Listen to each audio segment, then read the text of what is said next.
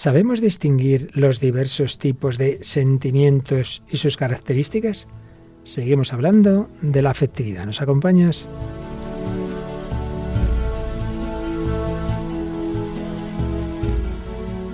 El hombre de hoy y Dios, con el padre Luis Fernando de Prada.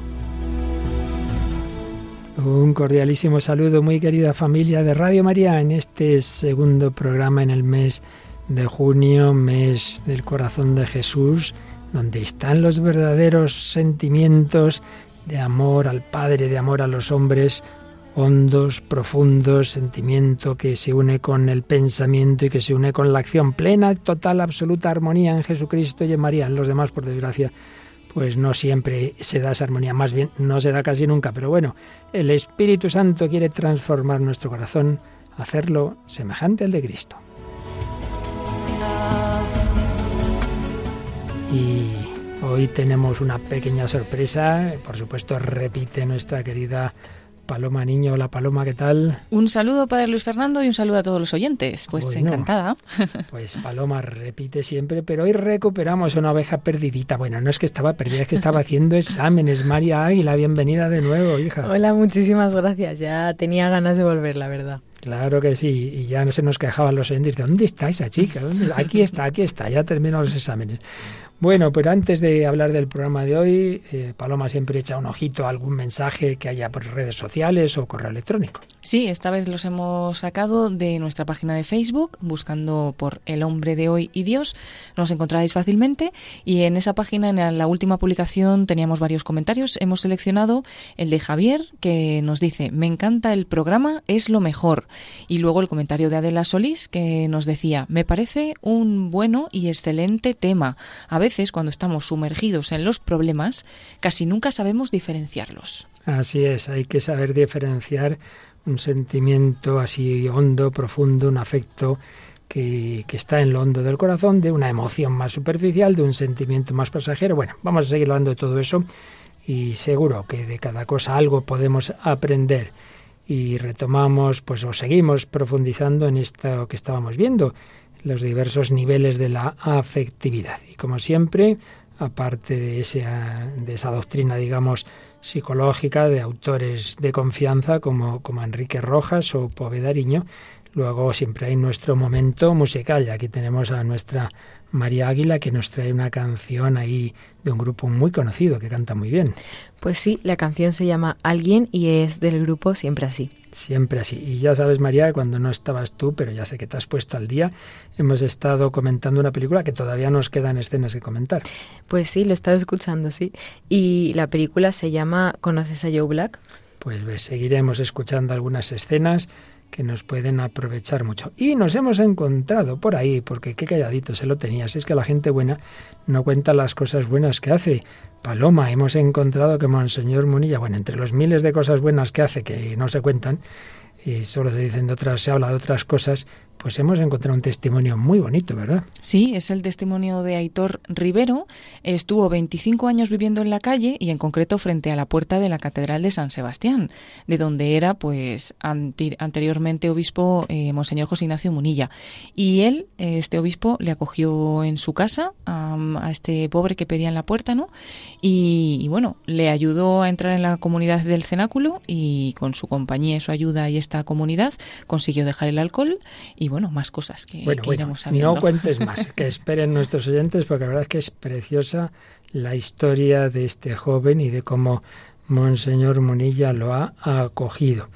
Y naturalmente le pedimos al Espíritu Santo, como os decía al principio, que vaya haciendo nuestro corazón semejante al de Cristo. Acabamos de celebrar Pentecostés, por eso vamos a terminar con una canción de invocación al Espíritu Santo pidiéndole que ilumine nuestra mente y nuestros afectos. La canción es... Pues es la canción de Miguel Horacio que se titula Fluye en mí. Fluye en mí, le pediremos al Espíritu Santo. Pues vamos adelante con la edición 438-438 del hombre de hoy y Dios.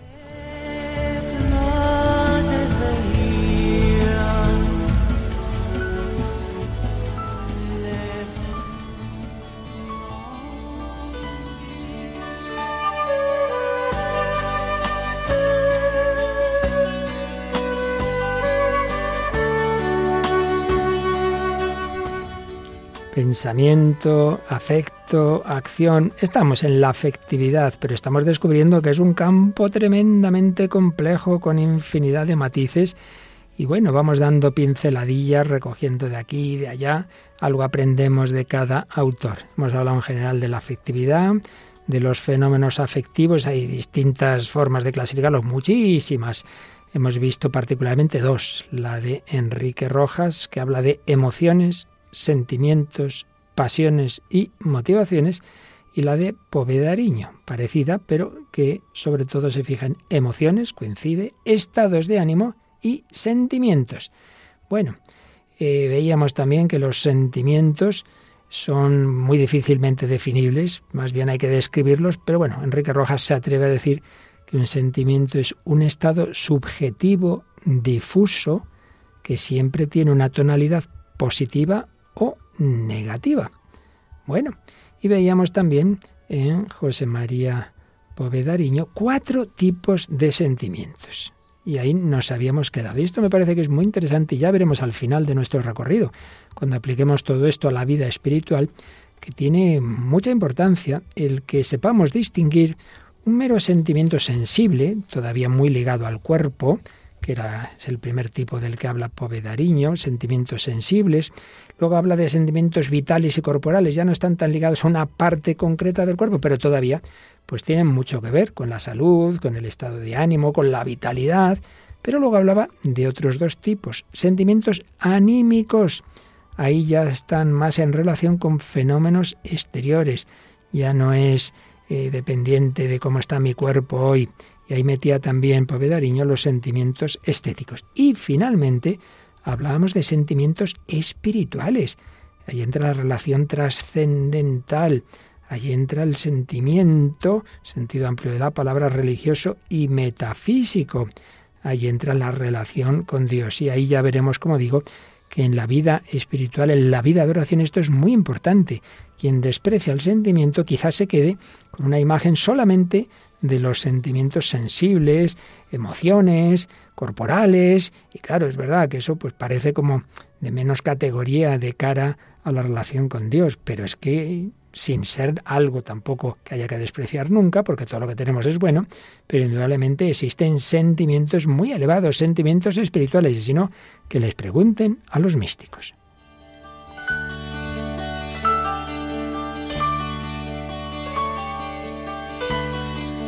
Bien, pues vamos a intentar seguir diferenciando.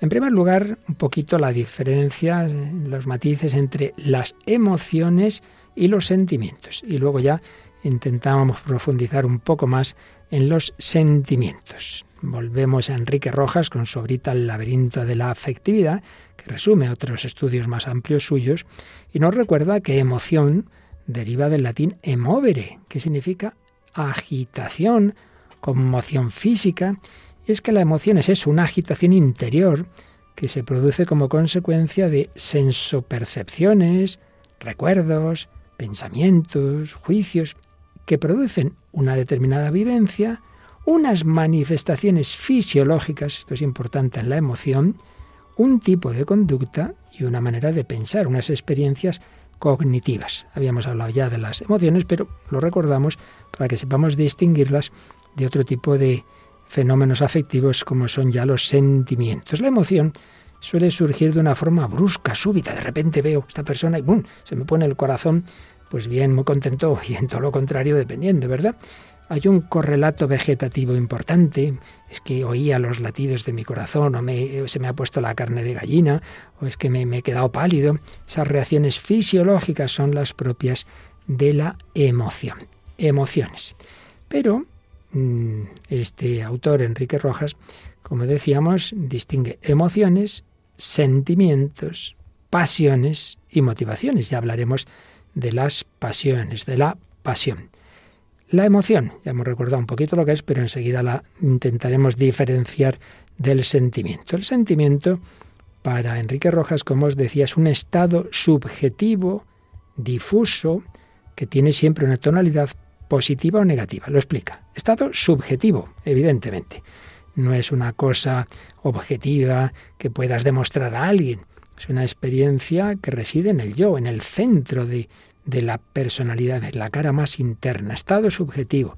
Estado subjetivo difuso, no, no, no es fácil ni mucho menos de precisar. Muchas veces la persona, pero ¿usted qué le pasa? Pues no sabe, pues me siento así como que, qué difícil es, ¿verdad? En tantas ocasiones. Luego siempre tiene una tonalidad positiva o negativa, es decir, grata o molesta. Me siento bien, me siento mal, estoy alegre, estoy triste, eh, sentimiento de aproximación, me gusta estar con esta persona, al revés, de rechazo, estoy incómodo. Bueno, diferencias entonces con la emoción. En la emoción eh, hay una conmoción interior brusca, súbita, con importantes manifestaciones físicas, taquicardia, sudoración, a veces dificultad incluso de respirar, perturba el orden psíquico previo, suelen tener una duración breve y en cambio el sentimiento tiene más permanencia. Esto es importante, que sepamos distinguir, ya veremos por qué. El sentimiento es la forma habitual de vivir los afectos normales tiene menos precisión que la emoción, se experimenta de modo más paulatino, dura más tiempo y hay menos repercusión fisiológica, a veces ninguna incluso. La emoción comporta una conducta motora esencialmente activa, por ejemplo, algo que te da mucho miedo y sales corriendo. El sentimiento pues no es así, claro. Recae más que a nivel de comportamiento, de actuación, pues a un nivel de representación, de imaginación, de pensamiento.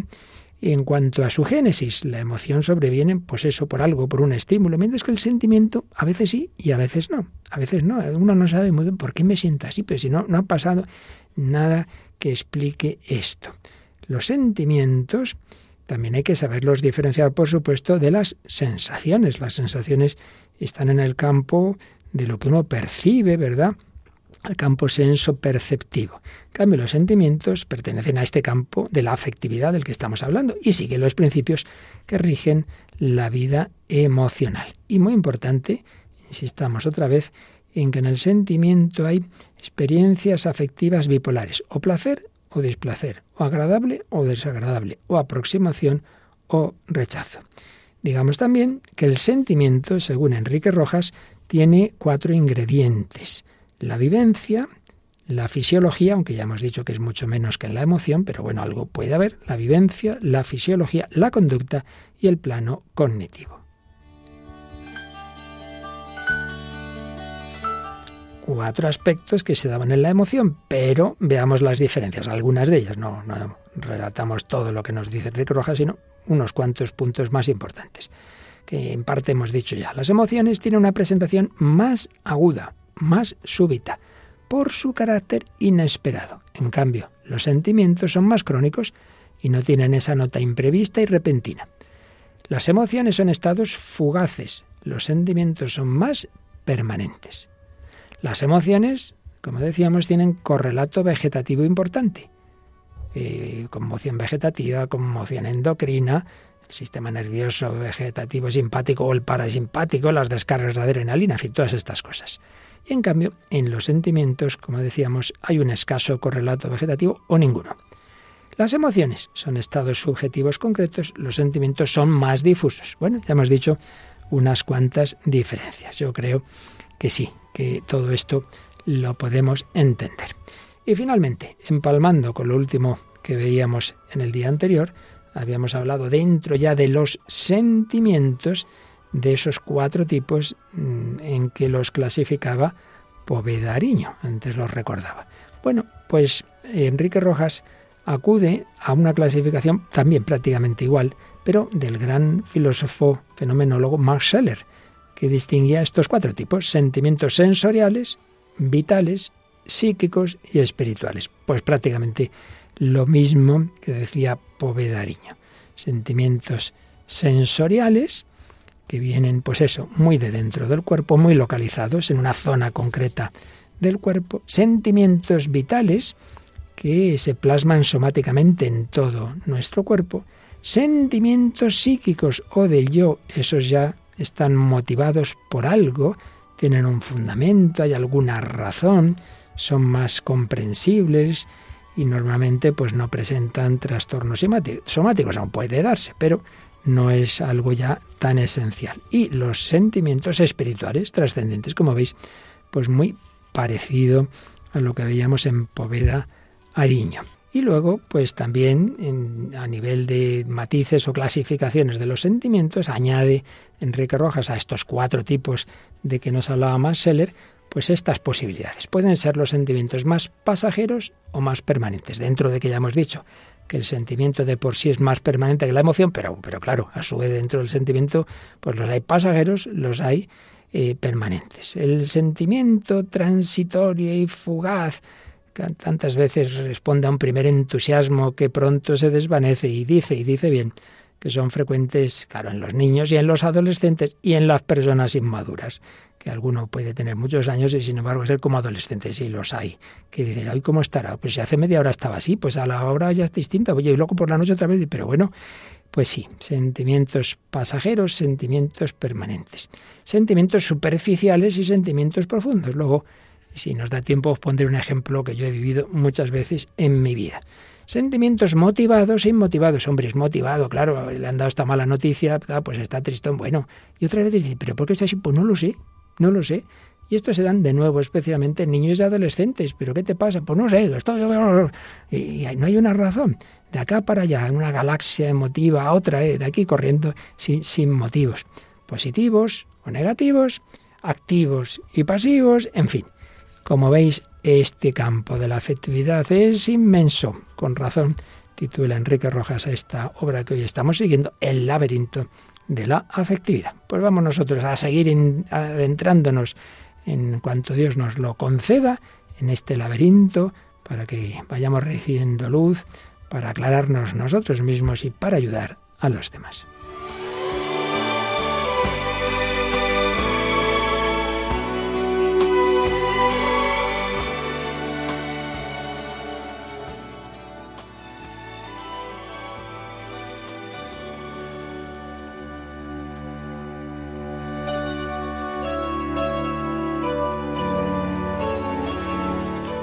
Aquí seguimos en Radio María, en el Hombre de Dios, en este laberinto de la afectividad.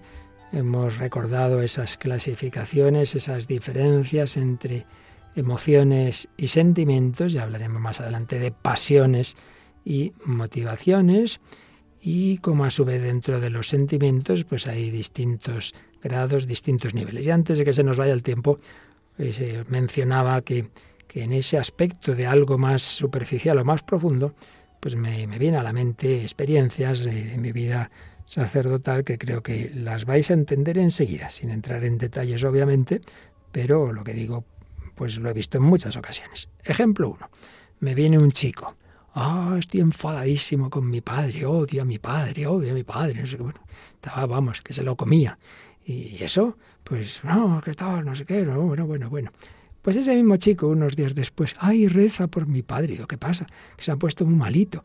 Y claro, a mí me dieron ganas de decir, hombre, pero no quería que, en fin, que se muriera tu padre. En fin, no, gracias a Dios no se lo dije, no fui tan bruto. Dije, bueno, rezaremos. Pero ahí enseguida comprendí con un ejemplo muy claro que uno puede tener un momento de emoción negativa, de enfado, de, estar ahí, pues eso, que le, le bulle la sangre, ¿no?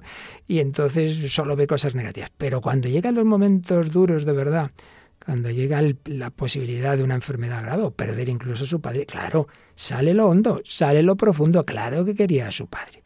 Y recuerdo también, eh, ha pasado más de una vez, pero estoy pensando en un caso concreto, que ni me acuerdo quién era, la verdad, pero en fin, en cierto lugar del mundo, una mujer con frecuencia, pues me decía, ay, yo es que de verdad, es que odio a mi marido, es que me trata tan mal, es que me hace la vida imposible. Yo le decía que no, que no le odias, que no, que no es así, que sí, que tal. Y, y ya un día pues voy y le digo, bueno, pues nada, voy a rezar en serio para que se muera tu marido. ¿Pero qué está usted diciendo? Pero no, por favor, no sé qué, no sé cuánto. Digo, pero vamos a ver, no decías que, que, que eres tan malo y que le odias. Entonces lo hice aposta para que se diera cuenta, por lo mismo, de que en el fondo le quería. Y precisamente porque le quería, le dolía que la tratara así. Ahí vemos que hay un nivel superficial en la que estamos hartitos de una persona y un nivel más profundo. Bueno, Paloma y María, ¿estáis de acuerdo con esto? ¿Tenéis experiencias así de este tipo? Sí, bueno, es un tema muy interesante y yo creo que experiencias la tendremos seguramente yo sí y María seguramente que también en su propia persona, porque yo creo que somos los primeros, ¿no? Que un día estamos como muy contentos o algo no, o otro día nos afecta alguna cosa muchísimo y simplemente es a veces pensar un poco y decir, oye,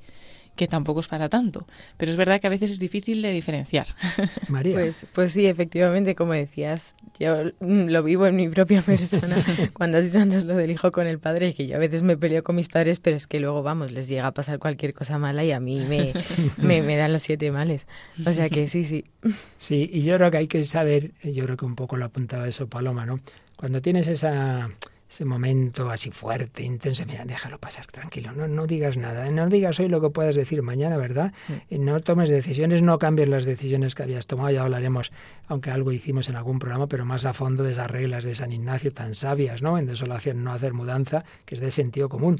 Pero eso, eh, los momentos de tormenta, deja, déjalo pasar, aguántate, aguántate, aguántate, que es superficial, que es pasajero, ya verás las cosas con más calma, pero no te precipites ahí, que se pueden hacer auténticas barbaridades y delitos en esos momentos emocionales. ¿Verdad? Sí, hay eh, tormentas incluso que, que, parece que van a durar muchísimo, pero que es que luego te dura una hora o algo así, o sea que a veces son muy rápidas. Y es curioso y cierto también lo que se puede llegar a hacer en un momento de esos, ¿no? Eh, por, por cosas que he oído, ¿no? De, personas que son médicos, ¿no? Y cosas que han visto de personas que en un momento de una emoción no controlada, pues puedes hacer muchas cosas que no te imaginas, ¿no? Entonces es muy importante saber diferenciar esas emociones y saber en qué momento te tienes que quedar quietecito y decir, bueno, voy a esperar que pase un poco esta tormenta, ¿no? Y a veces por cosas importantes, pero a veces por un partido de fútbol, pues que eres capaz de robar, de matar, de, cualquier barbaridad, de pegar a los síntesis del otro. Sí, sí, sí, totalmente. Eso, vamos, lo vemos un montón hasta en las propias noticias, muchas veces cuando hay partidos así importantes, que la gente por esos arrebatos momentáneos acaban haciendo cosas que, que luego sí que tienen consecuencias permanentes. Y por supuesto esto lo podemos aplicar a todo tipo de sentimientos, por ejemplo, eso estamos hablando ahora, pues pues lo que sería de rechazo de algo, que, que, sí, que claro que hay que saberse indignar en esta vida ante lo que está mal, ¿verdad? Pero una cosa es indignarse, otra cosa es perder el control y hacer una barbaridad. Bueno, pero vamos a aplicarlo ahora al, y en general en lo que nos queda del programa, pues al campo quizá en el que enseguida uno piensa hablando de los sentimientos, que es el querer a una persona. Y en ese sentido, María Águila nos trae una canción muy bonita. Pues sí, la canción de hoy se llama Alguien y es del grupo Siempre Así, un grupo español que nació en Sevilla en el año 1991 gracias a un grupo de jóvenes del, del coro de la Hermandad de Rocío de Triana a los que, bueno, pues cantar les hizo conseguir su sueño. De hecho, mm, llegaron a, a cantar en discotecas muy famosas en Madrid, en, en, salas importantes, incluso salieron en el disco de los payasos de la tele. Y, bueno, esta canción habla precisamente sobre el amor que comentabas, un, un amor de alguien que comparte absolutamente todo contigo, que, que, llega a tu vida, que te hace feliz, que te llena al completo, ese amor que, que tanto lo puedes, ese sentimiento que te llena totalmente y que realmente solo puede ser Dios. Bueno, pues es verdad, una persona me comentó esta canción. Mira, en el fondo lo que se dice aquí, quien lo cumple, el único que lo cumple de todo es, Dios. Los demás, pues hay que intentar acercarse a ello. Vamos a escuchar a alguien de siempre así. Alguien le ha dado la vuelta a mi vida, alguien me ha hecho volver a sentir ese pellizco que te hace coquilla cuando el amor se decide a venir. Alguien que llega para quedarse que me enseña un camino sin fin. Alguien que hace que mire adelante con alegría y ganas de vivir Alguien que ha hecho que me ilusione y que me quiere tal como soy. Alguien que me hace sentir emociones y me abre puertas por donde voy. Alguien que sueña lo que yo sueño y que despierta lo mejor de mí. Alguien que sabe llevarme al cielo. Alguien con quien no me sé resistir. Alguien que mira como yo miro. Alguien que siempre sé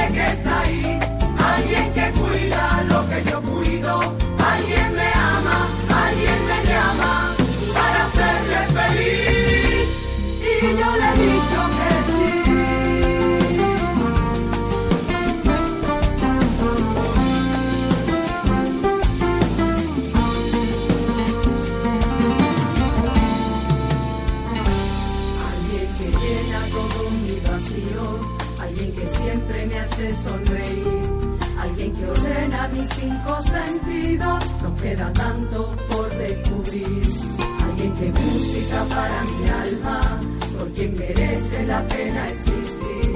Alguien que pinta paisajes en calma, ¿qué más puedo pedir? alguien que ha hecho que me ilusione, que me quiere tal como soy, alguien que me hace sentir emociones y me abre puertas por donde voy, alguien que sueña lo que yo sueño, que despierta lo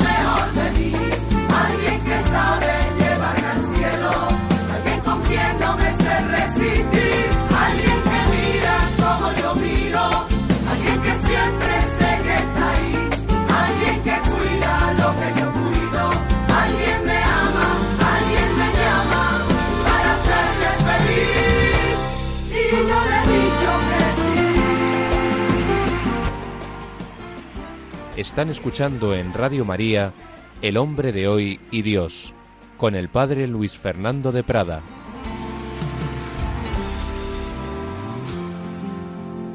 Alguien de siempre, sí. Bueno, han salido un montonazo de frases que tienen que ver con lo que hemos estado hablando. ¿En qué os habéis fijado, Paloma? Bueno, es que la canción es preciosa, eh, bueno, no solo por el ritmo, ¿no? Y lo bonita que es también para escuchar, sino por la letra.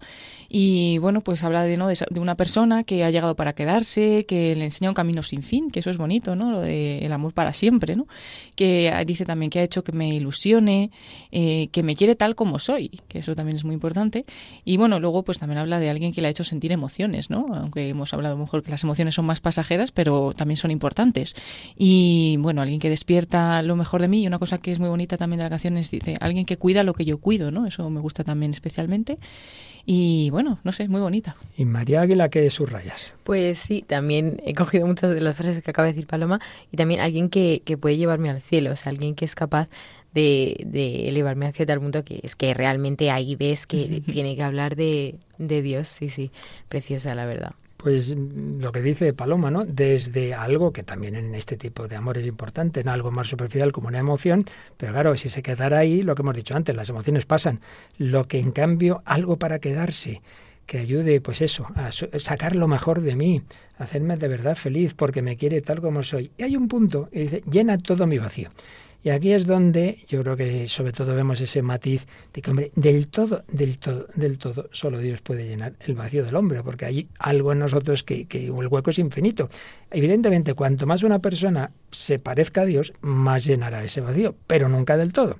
Y eso es importante. Yo siempre he oído, oído contar de un matrimonio que a veces se peleaban y el marido le decía a la mujer que no soy Dios, que no soy Dios, pues claro, pues claro, que no, no pretenda que sea perfecto, ¿verdad? Entonces, si exigimos del otro que sea perfecto, pues siempre vamos a darnos golpes, ¿no? Entonces, no le pidamos al otro ser Dios. Ahora, evidentemente, cuanto más hondo sea, el, la, sea la, esa relación eh, y haya más virtudes y haya más bien, indudablemente, más se va a ir acercando a, esa, a, ese llegar al cielo que decías, María, que en el fondo es acercarse a Dios, alguien por quien merece la pena existir, que sueña lo que yo sueño. Esto creo que aquí yo vería otro matiz. ¿Cuántas veces si una relación de pareja solo está en una atracción psicofísica, pero cada uno tiene un planteamiento de vida distinto, eso normalmente antes o después acaba mal? Por eso hay una famosa frase de un autor francés que dice, amar no es mirarse a los ojos, o no es ante todo mirarse a los ojos, sino mirar juntos en la misma dirección. Eso creo que es muy importante, porque cuando uno tiene un planteamiento de vida y otro totalmente distinto, mal asunto. Difícilmente, pues sí, estaréis un tiempo muy enamoraditos, pero mal asunto. Mira como yo miro. Y alguien que siempre está ahí, claro, pues volvemos a lo de antes, siempre está ahí es nuestro Señor Jesucristo, porque lo demás a veces uno tendrá que trabajar en un sitio y el otro, en fin, que creo que sale aquí desde las emociones más eh, superficiales, pero, pero en el fondo que están en, el plan de Dios para nuestra psicología, hasta el amor más hondo y profundo cuyo cumplimiento total solo se da, se da, en Dios. Se nota que es un grupo, pues, pues eso, que viene de un planteamiento cristiano, ¿verdad, María?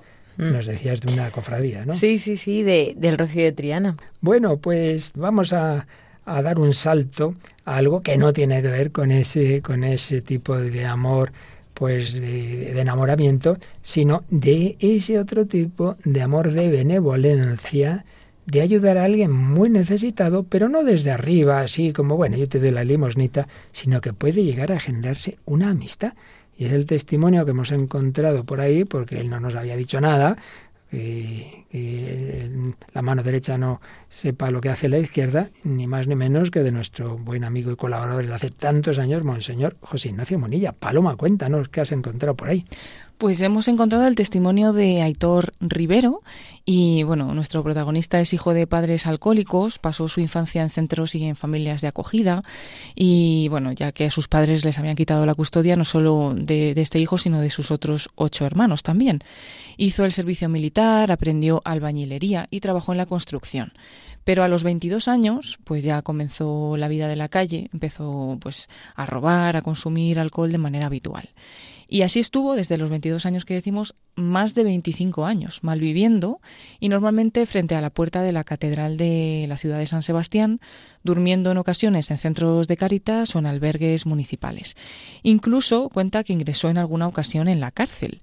Em, bueno, pues mm, cuenta que el obispo de San Sebastián, en aquel momento Monseñor José Ignacio Munilla, pues un día fue a visitar a los presos y pues Aitor se acercó a él y, y le dijo, Monseñor, yo estoy aquí por ti y resulta que se había pintado un grafiti en los muros de la catedral. Le habrían denunciado lo que fuera y estaba allí, ¿no? Dice que incluso tiene dudas de si en aquella ocasión intercedió Monseñor Munilla por él o no, pero bueno, la cosa es que ella salió de la cárcel y continuó viviendo en la calle, bebiendo alcohol. De vez en cuando iba al albergue de Caritas y allí realizaba cometas y pulseras en uno de los talleres y luego los vendía. Pero eh, llegó un momento en el que se organizaba en la catedral la Cena del Pobre, una cena que se realiza la víspera de Nochebuena, ¿no? que creo que la comenzó el Papa Francisco y pidió que se unieran pues todas las diócesis del mundo, ¿no? que, pudieran, una cena que se invita pues a los pobres, ¿no? a, las personas de la calle. Y en aquel momento, en aquel encuentro de nuevo con el obispo, eh, Monseñor José Ignacio Munilla le habló por primera vez del cenáculo bueno, el cenáculo es un lugar donde van pues jóvenes o no tan jóvenes que, que, están inmersos en el mundo de las drogas o del alcohol, en alguna adicción, y van allí pues para poder salir de ello, ¿no? Y bueno, pues después de ese encuentro con Monseñor José Ignacio Munilla, no se quedó solo en eso, sino que todas las mañanas una mujer consagrada llamada María, ¿no? cercana a Monseñor José Ignacio, pues le llevaba el desayuno a Aitor al lugar donde él dormía y le seguía hablando del cenáculo, ¿no? Seguía contándole que existía el cenáculo, que podía ir allí. Y al final un día eh, el obispo le dijo que si accedía a entrar en el cenáculo, eh, él, mismo le acogería en su casa y que así le prepararía o se prepararía un poco para dar el paso de, vivir bien pues esa estancia en el cenáculo. Y en ese momento dice Aitor que vio la oportunidad de salir de la calle, de dejar definitivamente el alcohol y de mejorar. Lo pensó bien y le dijo que sí al obispo. Así, pues iniciaron los dos juntos un viaje hasta Lourdes, en Francia, donde el cenáculo tiene un centro para que ingresara en él. Pero claro, le dijeron que antes tenía que desengancharse del alcohol un poco, ¿no? No podía ir pues tan enganchado. Y eh, pasó una temporada en casa de Monseñor Munilla. Ahí dice que fue poco a poco reduciendo el consumo de alcohol hasta que también le, al final le ingresaron en un hospital de Pamplona para poder dejarlo del todo. Y ya llegó marzo de 2020, el confinamiento domiciliario debido al COVID-19 y se tuvo que quedar en casa del obispo, en casa de Monseñor José Ignacio Munilla, que dice que le ayudaba en los trabajos de la catedral. Los domingos grababa un vídeo para que los del cenáculo pudieran ver la evolución que estaba teniendo y ver si podía ya pues en algún momento entrar allí. Incluso dice que ayudó a grabar algunas catequesis con parábolas para los niños y que también le prepararon a él para que recibiera la catequesis de confirmación. Así podía ir confirmado al cenáculo para que el Espíritu Santo le ayudase en todo ese proceso. Y finalmente, en junio, al final del confinamiento, fueron de nuevo al cenáculo de Lourdes porque ya no había restricciones y ya podían cruzar la frontera, ¿no? Le acompañó Monseñor José Ignacio Munilla y entró pero dice que allí no lo pasó muy bien, ni por la disciplina que tienen, ni por el idioma, ya que hablaban en francés y le costaba mucho entender. Por lo tanto, solo estuvo allí 20 días, después de todo. Se escapó una noche a las 2 de la mañana, se puso a pedir limosna en el santuario de Lourdes y en un par de horas dice que consiguió unos 70 euros para poder regresar a San Sebastián. De nuevo allí, pues le daba miedo encontrarse con Monseñor Munilla, pero sabía que en algún momento tenía que hacerlo. Y después de encontrarse con él y de conversar un rato con él, le preguntó Monseñor, ¿qué tal un cenáculo español? Y yo contesté que sí. Así que Monseñor José Ignacio Munilla habló con el responsable del cenáculo, de otro cenáculo, una comunidad que hay en Tarragona, y al día siguiente marcharon hacia allí. Antes pasaron por Lourdes, dice Aitor que para pedir perdón, y en Tarragona pues ya entró definitivamente en el cenáculo. Las cosas no fueron nada fáciles, le costaba la disciplina, la relación con los demás, no estaba tampoco acostumbrado a rezar. Eh, dice que se levantaban a las seis de la mañana, se acostaban a las nueve de la noche, tenían pues un día con una rutina pues muy concreta para, para poder, ¿no? Pues de salir de esa esclavitud que tenía cada uno, en concreto él con el alcohol, y se fue poco a poco familiarizando, dice que se llegó a sentir como en su casa, y aquello le ordenó, le ayudó a ordenar su vida, sus hábitos, a perder la vergüenza para hablar con los demás, y también se dio cuenta de que podía ayudar él mismo a otras personas, ¿no? Se sentía querido y valorado. También descubrió la amistad verdadera y desinteresada, dice que ahí realmente pues escuchaban unos a otros, se querían, que en la calle pues sí que había tenido algunos amigos, pero que en el fondo se movían todos por interés, ¿no? Y bueno, también le ayudó mucho el trabajo, cuidaban de los animales, del huerto, realizaban pulseras, rosarios, labores de mantenimiento, carpintería, albañilería y sobre todo también pues le ayudó la, oración, ¿no? Aprendió a rezar y dedicó pues mucho tiempo a ello y se dio cuenta realmente así que el Señor está presente, que nos acompaña. Bueno, pues finalmente luego ya cuando los internos en el cenáculo llevan un año y medio, les dejan salir durante una semana, lo que se llama la verifica, para revisar los avances, ver los aspectos que tienen que mejorar. Y cuando Aitor hizo su verifica en San Sebastián, pues Monseñor Munilla le anunció que había sido nombrado obispo de otra diócesis, en concreto de la diócesis de Orihuela Alicante.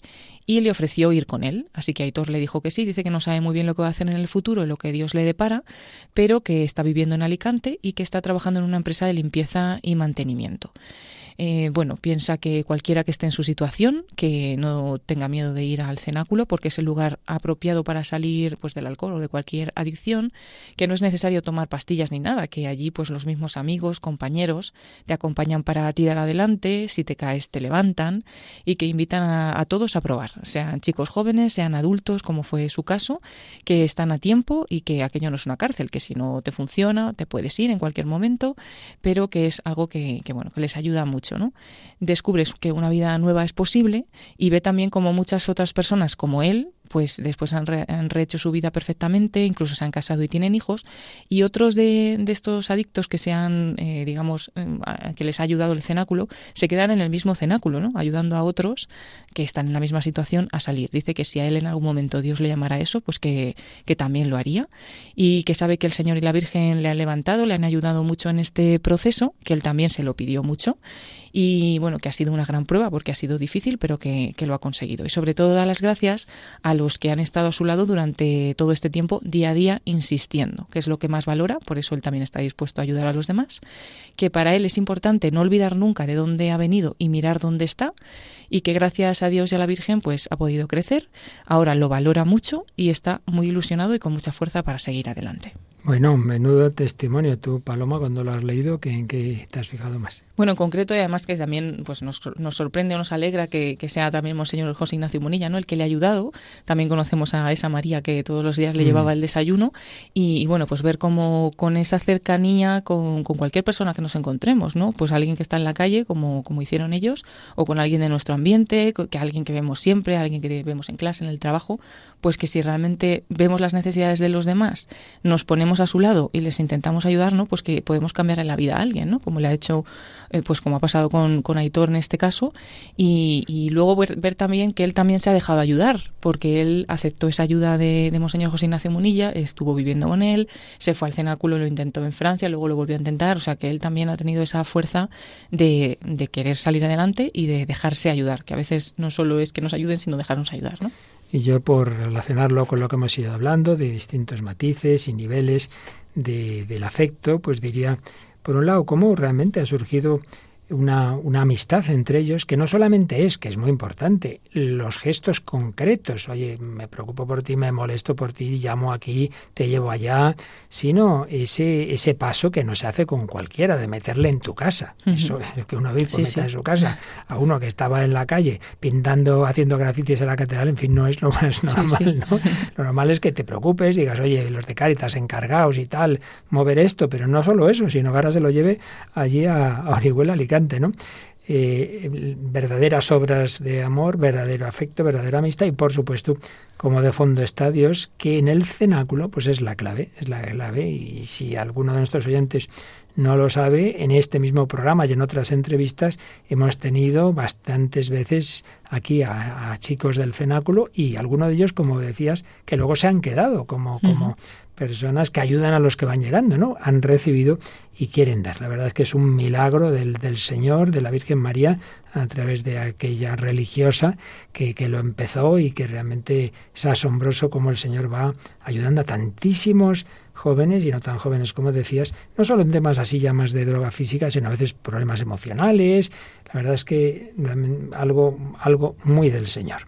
Bueno, pues después de la música, del testimonio, de la psicología, pues vamos al cine y seguimos, seguimos con una película que, que más allá pues de, otros temas que salen muy importantes, el sentido de la vida y la muerte, más allá también de esas esclavitudes de Hollywood, que no parece que pueda haber una película sin determinadas escenitas, más allá de eso, indudablemente tiene para este tema de, del afecto y el sentimiento cosas muy profundas que ya en dos días anteriores escuchábamos en algunas escenas. ¿Nos recuerda, María Aguila, que ya te has puesto al día de qué película estamos hablando? Pues sí, estamos hablando de la película Conoces a Joe Black, que está dirigida por Martin Brest y protagonizada por Brad Pitt, Anthony Hopkins y eh, Clarice Forlani. Y pues bueno, una película la verdad muy bonita y mira que tenemos unos fragmentos. Pues sí, y por aquellos que no recuerden mucho de qué va, pues hay un misterio y es que el personaje de Brad Pitt aparece, primero es un chico que así tiene un encuentro con, con la chica, eh, con una de las hijas de, Anthony Hopkins, eh, pero luego aparece ese mismo personaje y en realidad es que ha cogido el cuerpo del otro y es la, es la muerte que visita a Hopkins para decirle, bueno, al actor evidentemente, a Hopkins en cuanto al personaje que está interpretado por él, que se va a morir pronto. Pero en eso, pues pues también este se va enamorando, está viviendo como un hombre de esa chica que, que aquel cuyo cuerpo, por así decir, ha cogido, en fin, es dar la parte así muy de ficción. Pero bueno, más allá de eso, tiene un fondo interesante. Y este señor tiene no solo a esta chica, sino a otra hija, eh, que está casada con uno. Y bueno, pues vamos a escuchar el diálogo entre el marido de esta otra hija, que se llama Allison, con, con este, este hombre que realmente es la muerte, es la muerte a través de, de este joven que interpreta Brad Pitt. Tinto blanco. No, no, gracias. Vamos, echa un trago. Pareces necesitarlo tanto como yo. ¿Ah, sí? Queens. ¿Mm? Me siento un poco confuso. Confuso, ¿eh? Sí. ¿Acerca de qué? Del amor. El amor. Hombre. Bastantes problemas tengo yo. Tú quieres a Allison, ¿verdad? Sí, la quiero. ¿Cómo os conocisteis? Bueno, eh, yo era un fracasado de primera y ella una chica rica y feliz y eh, no sé por qué, me aceptó. ¿Pero Alison te quiere?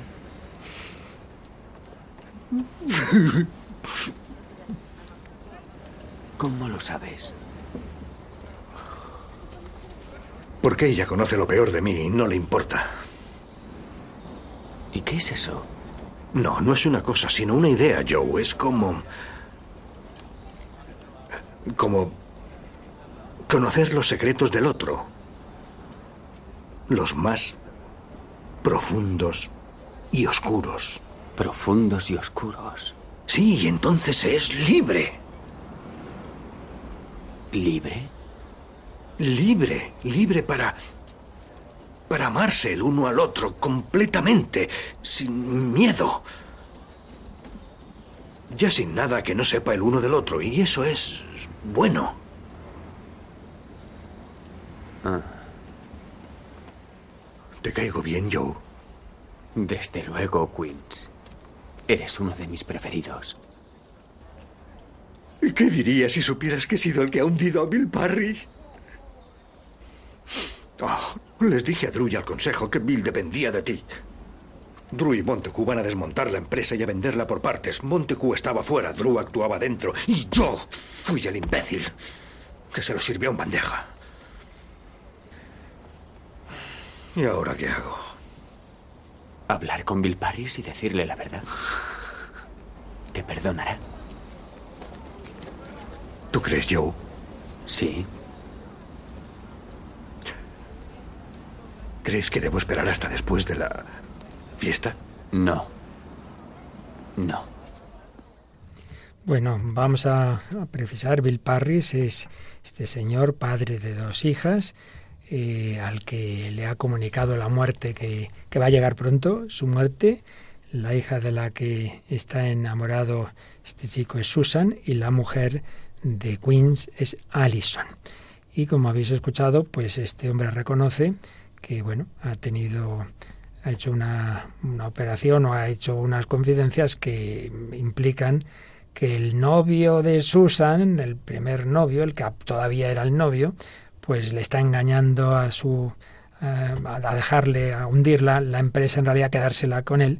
Eh, este Bill Parris y reconoce que él ahí tuvo una metedura de pata. Ese es un poco el contexto. Pero bueno, han salido un montón de cuestiones relacionadas con nuestro tema muy interesantes. María, ¿qué te has fijado tú? Pues sí, yo me he fijado que al principio cuando le, le preguntas sobre el amor, eh, dice que, que, demasiados problemas tiene él ya, como es una reacción que le sale como para evitar que, que, se vea que tiene sentimientos, por así decirlo, pero luego, cuando ya le habla de su mujer, sí que sale realmente el sentimiento de amor y, dice, bueno, diciendo eso, no sé por qué me aceptó, pues le aceptó. Ese no sé por qué, ese es el, el sentimiento del que hablábamos, que a veces es un poco difícil de explicar, que cuando la gente dice que no sabe por qué se siente así, que es ese sentimiento. Y, y bueno, pues también habla de, del arrepentimiento, de ese primer momento en el que intentó hundir con, con el marido de Susan a, a, Bill, pero que luego realmente el sentimiento, eso que permanece más, es el arrepentimiento de, de que sabe que lo ha hecho mal. Paloma. Sí, pues muy interesante, la verdad. Se pueden decir muchas cosas, pero bueno, me voy a quedar con el momento en el que digamos que Joe, como está sintiendo algo por, por, esta chica, pues le dice, estoy confuso con el amor, ¿no? Realmente es porque quiere saber algo más sobre el amor, ¿no? Y, y él y le pregunta, ¿te quiere? ¿Cómo puedes saber que tu mujer te quiere? Y entonces es muy bonito lo que dice, porque dice, a pesar de que conoce lo peor de mí, o sea, lo más oscuro, lo, lo, lo más horrible, ¿no? Pues me quiere. Y, y, sigue conmigo y está conmigo y somos libres para amar, porque claro, eh, si no conoces todo de otra persona, pues puedes quererle por algo, pero no conoces el todo, ¿no? Entonces cuando conoces todo es cuando realmente eres libre para, para amar y, y es muy bonito esto.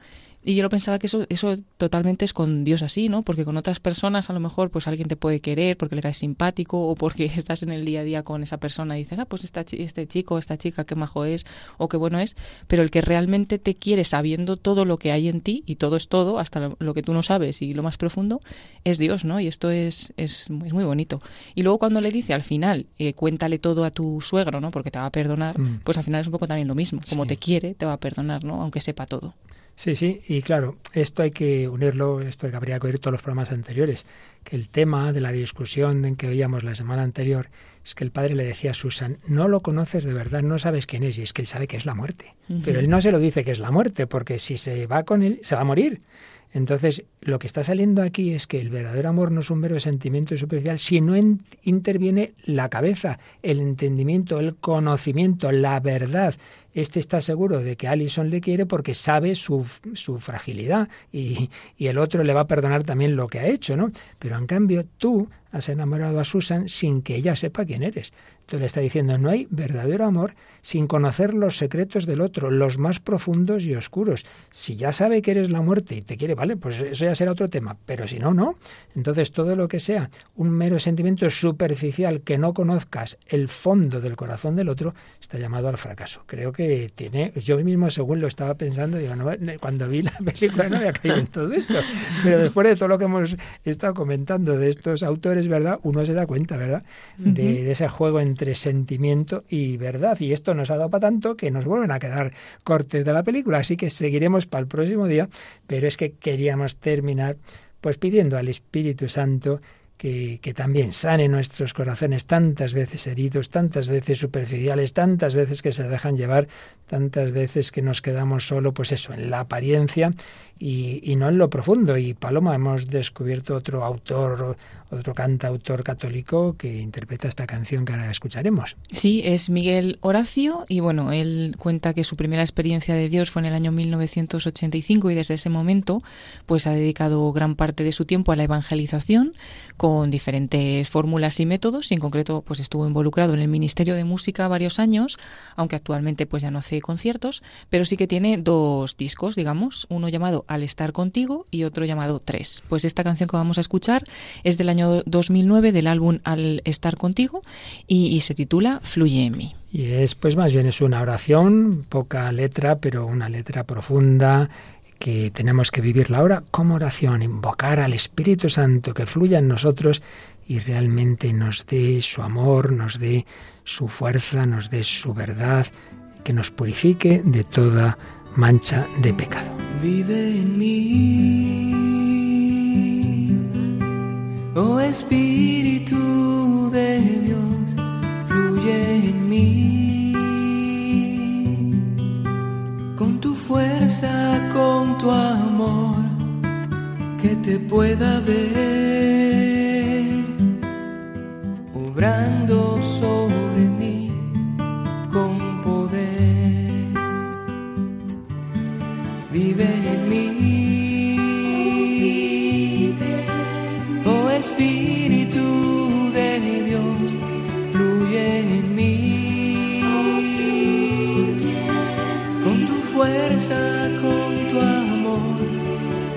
Que te pueda ver,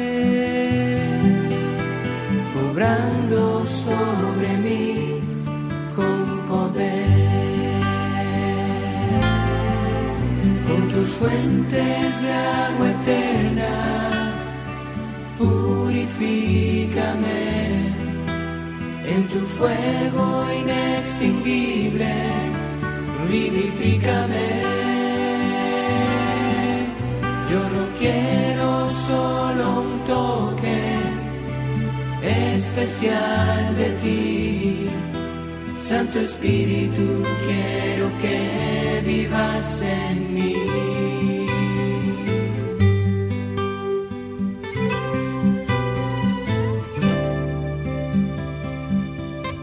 vive en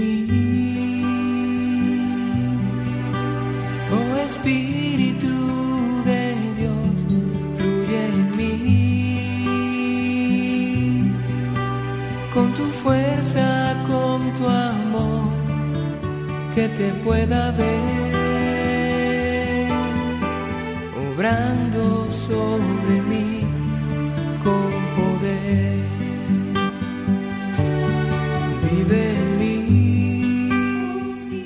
Yo no quiero solo un toque especial de ti, no, no sea algo pasajero, no sea algo superficial, no, no, que vivas en mí, que seas ese fuego, fuego, verdadero amor, verdadera pasión, pero purifícame con el agua viva, purifícame de un amor superficial, meramente sensible, obra en mí, fluye en mí, con tu fuerza, con tu amor, no solo un toque, sino que vivas para siempre en mí.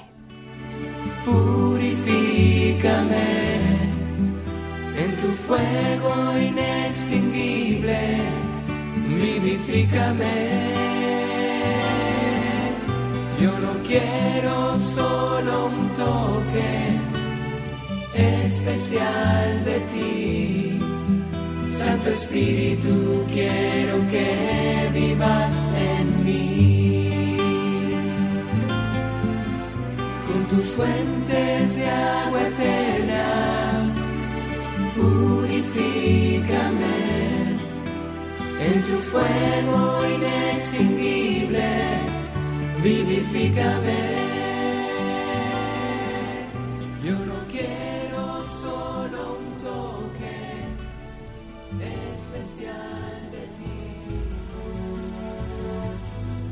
Bueno, pues seguiremos el próximo día. Un matiz más. ¿Qué es eso de las pasiones? La pasión, un término clásico que viene ya de los griegos, de Aristóteles y antes, porque a veces creemos que hemos descubierto las cosas en el siglo XIX, en el siglo XX, y no es así. Con distintos nombres, todo un mundo, el mundo afectivo, en el que vamos profundizando y hoy pues hemos dado unos pasitos más, esos matices de emoción, sentimiento, distintos tipos de sentimientos, cómo eso tiene que llevarnos a la actuación, como hemos visto en el testimonio de Monseñor Monilla con Aitor, cómo hay un verdadero amor desde lo más emocional hasta lo más hondo y profundo en la canción Alguien de siempre así, o en ese diálogo de la película Conoces a Joe Black. Seguiremos escuchando cortes de esta película, seguiremos profundizando en todo este tema, invocando al Espíritu Santo, como hemos hecho con Miguel Horacio. Solo Él puede darnos un corazón como el de Cristo, capaz de amar así, con verdad, con afecto, con sentimiento, con acción verdadera. Y Paloma, pues ahora llega también una música profunda, muy profunda. Sí, hoy tenemos de nuevo el programa eh, Música de Dios y ya está preparado el padre Eusebio Guindano no os lo perdáis y también si os nos contáis qué os ha parecido lo que hemos hablado y nos dais alguna sugerencia, algún testimonio de este tema, pues mucho mejor. Sí, puede ser a través del correo electrónico el hombre de hoy y Dios arroba radiomaria.es o bien a través de la página de Facebook buscando por el mismo nombre del programa nos encontráis y bueno, ahí vamos además poniendo una publicación por programa y luego subiendo también los enlaces al podcast, así que bueno, pues ya podéis acceder a todos ellos, pero esperamos también vuestros comentarios. Bueno, pues con Paloma Niño aquí volveremos y una vez recuperada María Águila te esperamos el próximo día, ¿verdad? Pues sí, el próximo día vendré también. Si Dios quiere. Pues gracias a María Águila, gracias a Paloma Niño y gracias a todos y cada uno de vosotros. Seguimos avanzando en este mes del corazón de Cristo pidiendo ese verdadero amor, un corazón como el suyo de la mano de la Virgen María, la Madre del Amor Hermoso. Que con ella el Señor os bendiga, nos bendiga a todos. Hasta el próximo programa, si Él quiere.